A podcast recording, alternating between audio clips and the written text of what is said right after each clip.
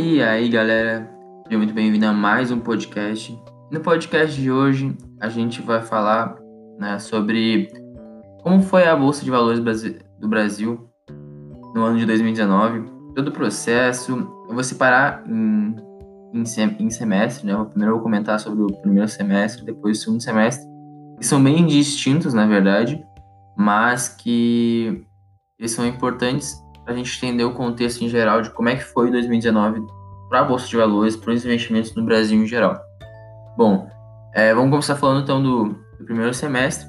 Só que para a gente falar do primeiro semestre, tem que entender um pouco também do final de 2018, né? A gente viu ali as eleições, é, um, pessoa, os investidores começaram a, e os empresários olharam para um, as eleições e acharam uma perspectiva boa, né? E tudo mais.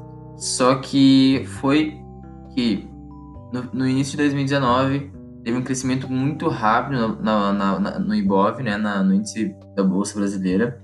Um, mais um, uma disparada assim, de, de ações de mais ou menos de 80 mil pontos, 85 mil por aí, 87 para 97. Foi assim, uma subida de 10 mil pontos em uma questão de um mês, é, de janeiro até fevereiro foi muito, muito rápido.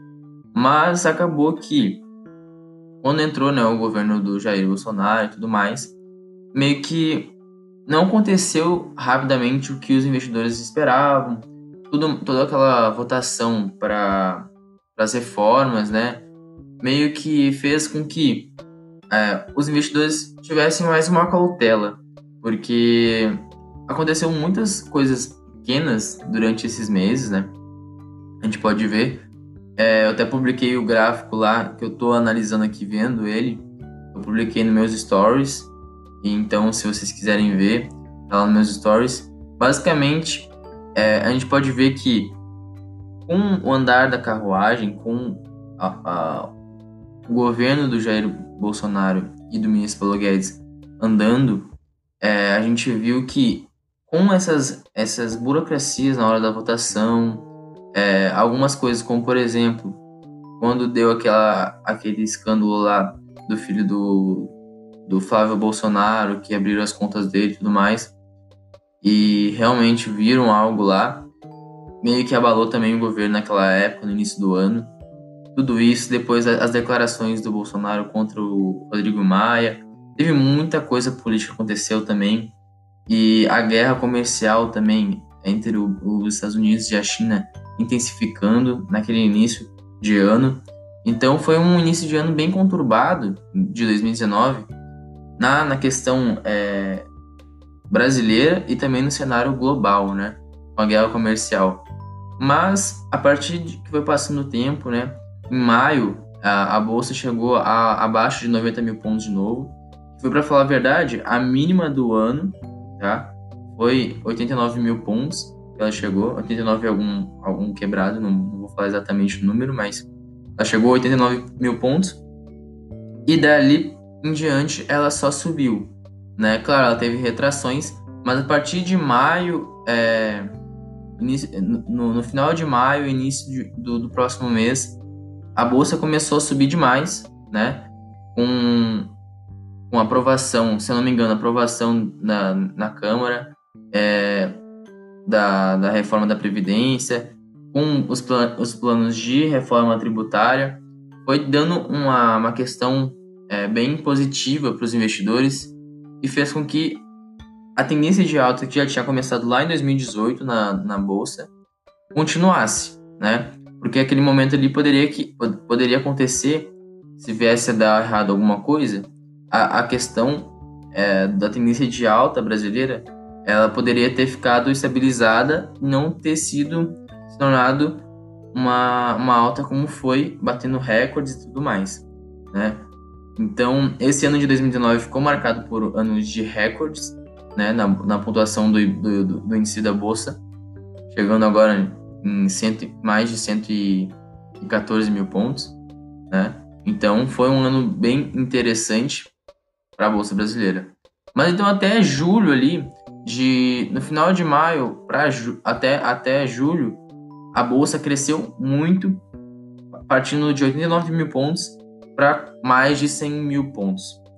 Então, essa esticada que ela deu nesse, no final desse primeiro semestre foi uma esticada positiva. O pessoal, todo mundo pensou assim: nossa, agora a bolsa chega a 130 mil pontos nesse primeiro ano, vai, vai dar bom, é, o Brasil vai voltar a crescer economicamente, todo mundo já com aquela euforia normal de uma tendência de alta. Mas daí veio o mês de, mês de agosto. E eu lembro muito bem, porque eu, eu, comecei, eu investi bastante no mês de maio, quando deu aquela queda para os 89, 89 mil pontos. Eu investi bastante, comprei vários ativos, porque eles ficaram muito baratos. Mas, é, daí, quando chegou, quando deu essa subida em julho, quando chegou agosto, meu amigo, agosto foi o mês da depressão.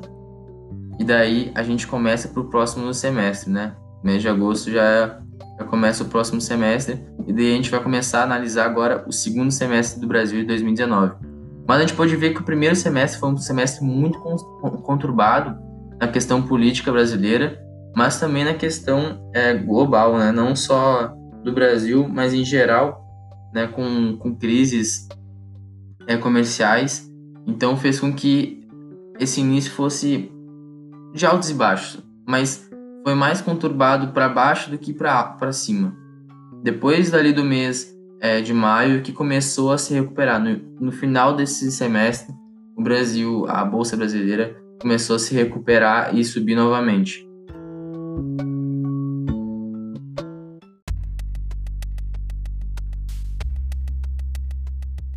Bom, agora vamos falar do, do segundo semestre né, do Brasil.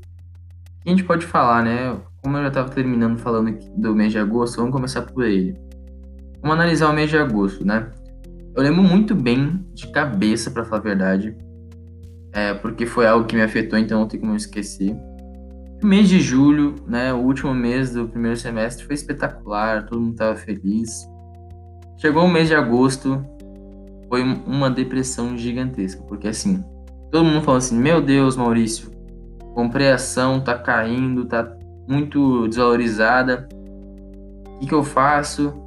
Né? O pessoal já querendo vender, já querendo se desfazer, achando, meu Deus, eu entrei numa, numa furada, o Brasil é, me enganou, não vai crescer. Foi, foi isso que aconteceu no mês de agosto, né? Uma grande queda no mês de agosto na Bolsa de Valores. Mas é, foi uma queda onde eu, particularmente, aproveitei bastante. Né? Para falar a verdade, esse ano eu tomei muitas escolhas boas, né? Escolhendo, por exemplo, investir no mês de maio ali, uma queda inicial, depois no mês de agosto, no final do mês de agosto, porque no final do mês de agosto, se eu não me engano, dia 28, né?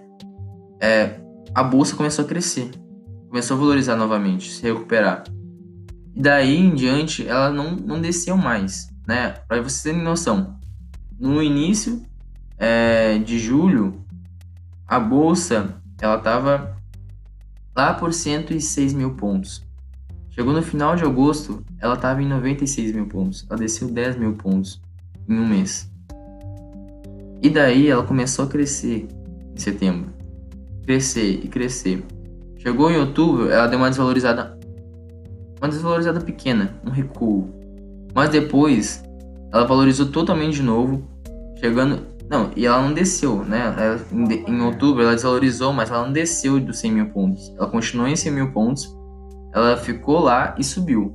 E foi daí que a gente viu que realmente, é, se, digamos assim, se concretizou a tendência de alta no Brasil, né? Na questão de 2019, porque a gente pode ver as três, três as três perninhas subindo, né? Teve três descidas e subidas, é, uma análise gráfica. Então a gente pode ver que realmente o Brasil cresceu, né? Ele subiu e estava na tendência de alta. Mas o interessante é o que aconteceu nesse mês de agosto, né? Bom, algumas coisas interessantes foi o corte da taxa de juros, né, que estava assim 5,5. O corte foi muito grande, né, e afetou os bancos, fez com que os bancos diminuíssem, né, as, as taxas deles cobradas para os clientes, é uma coisa muito boa. É, Outra coisa foi a diminuição do IPCA, né? A inflação diminuiu bastante. É até interessante agora que alguns bancos ofereceram a, o crédito imobiliário, se você quer ter um crédito imobiliário, indexado no IPCA, algo que não tinha antes, mas é algo interessante como a gente pode ver que afeta é, realmente os bancos quando você corta o juro, quando você vê que a, o IPCA diminui, afeta os, os, grandes bancos, né? Outra coisa foi também é, um crescimento do PIB pequeno, mas cresceu, né? Foi 0,2, algo assim. Mas o mais interessante não foi o crescimento no curto prazo, mas sim que teve uma projeção para o crescimento dos próximos anos, né? Na economia. A economia foi uma das coisas, uma das melhores coisas que aconteceu em 2019, foi uma das melhores coisas que evoluiu, né? Desde o novo governo, foi uma das poucas coisas que cresceu, né? Nesse governo. É, então foi um ano espetacular, digamos assim, para a bolsa de valores e de investimentos.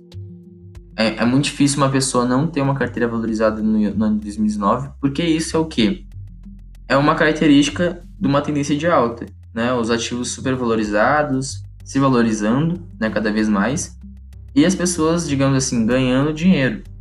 Né? A gente não sabe até quando vai essa tendência de alta, mas a gente sabe que 2019 foi um ano espetacular, só de alta, só alegria. Para quem entrou ainda, ainda mais quem entrou no início de 2019, né? Entra no final, talvez não tenha não tenha pego essa tendência toda. Mas quem entrou é, no início de 2019 ou nos momentos de baixa, como eu entrei também em alguns ativos, essa pessoa ela teve bastante valorização, né? E assim, isso olhando o contexto geral do índice da, da Bolsa de Valores, né? Que é algo muito grande. Mas se a gente for pegar ação por ação, teve muitas ações que deram muita oportunidade no, no mês. Assim, elas desvalorizavam por causa do que acontece. É, tem a, os lançamentos dos relatórios, né, do, das demonstrações financeiras, do resultado da empresa. E se o resultado está negativo, a ação desvaloriza, desvaloriza, ela tende a desvalorizar.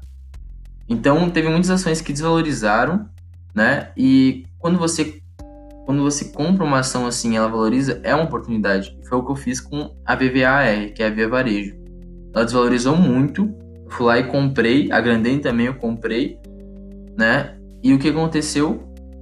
Eu terminei o ano com uma valorização absurda nesses dois ativos. Né? Então são, são pequenas oportunidades que acontecem nesse curto prazo dentro do mercado. É interessante analisar isso também. Mas em geral, é, o ano de 2019 foi muito bom para os investidores, como eu falei. O, se, o, segundo semestre foi um ano de consolidação da bolsa, né, batendo recordes, chegando aí quase 100, 115 mil pontos. Então, é, não tem realmente o que reclamar, não tem o que um investidor reclamar. O que agora o 2020 vem é você prestar atenção e você se posicionar bem. Por quê? A gente não sabe o quanto vai durar essa tendência de alta e o que você tem que se posicionar perante a isso. Né? Você tem que tentar prever todas as possibilidades, todos os cenários de, de, do mercado possível, para que você não tenha uma redução de patrimônio tão grande, né? você não perca tanto dinheiro. Mas, analisando 2019 para o índice da Bolsa de Valores, foi espetacular. Muita empresa nova entrou no mercado, né? fez seu, sua oferta pública, entrou na Bolsa de Valores. A gente está criando uma cultura agora que é muito boa, que é das empresas entrarem na Bolsa de Valores que não tinha muito no Brasil antes, né? São poucas empresas que estavam é, fazendo oferta pública.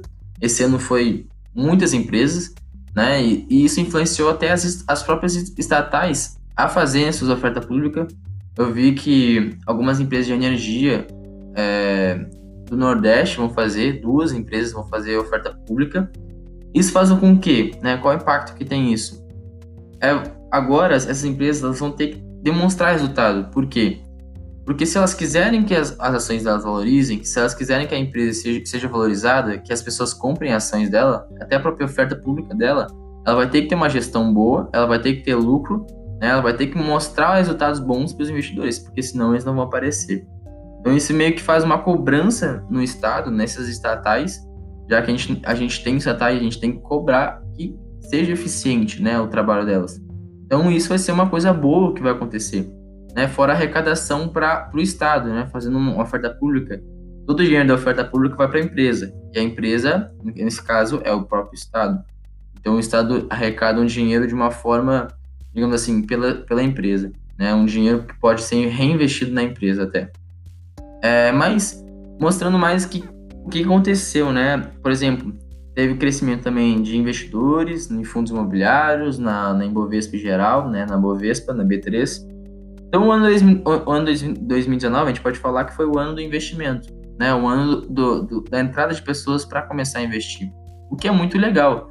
Ainda mais que ainda tem poucas, pouquíssimas pessoas que investem, né? Não chegou nem a marca de 2 milhões ainda de pessoas investindo. É, isso quer dizer que é muito pouco perto da população brasileira, né? A gente tem uma classe média brasileira muito grande. Não estou dizendo assim, todos os brasileiros têm que investir, né? De todas as classes.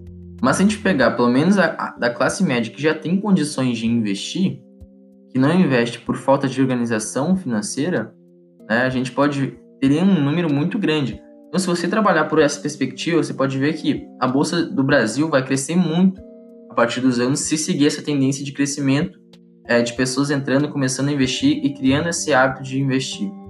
Né? Ela tem tudo para crescer em todos os, todos os tipos de investimento, imobiliário, ETF, tudo mais. Tem, vai ter um volume muito maior, porque ela é uma bolsa pequena ainda.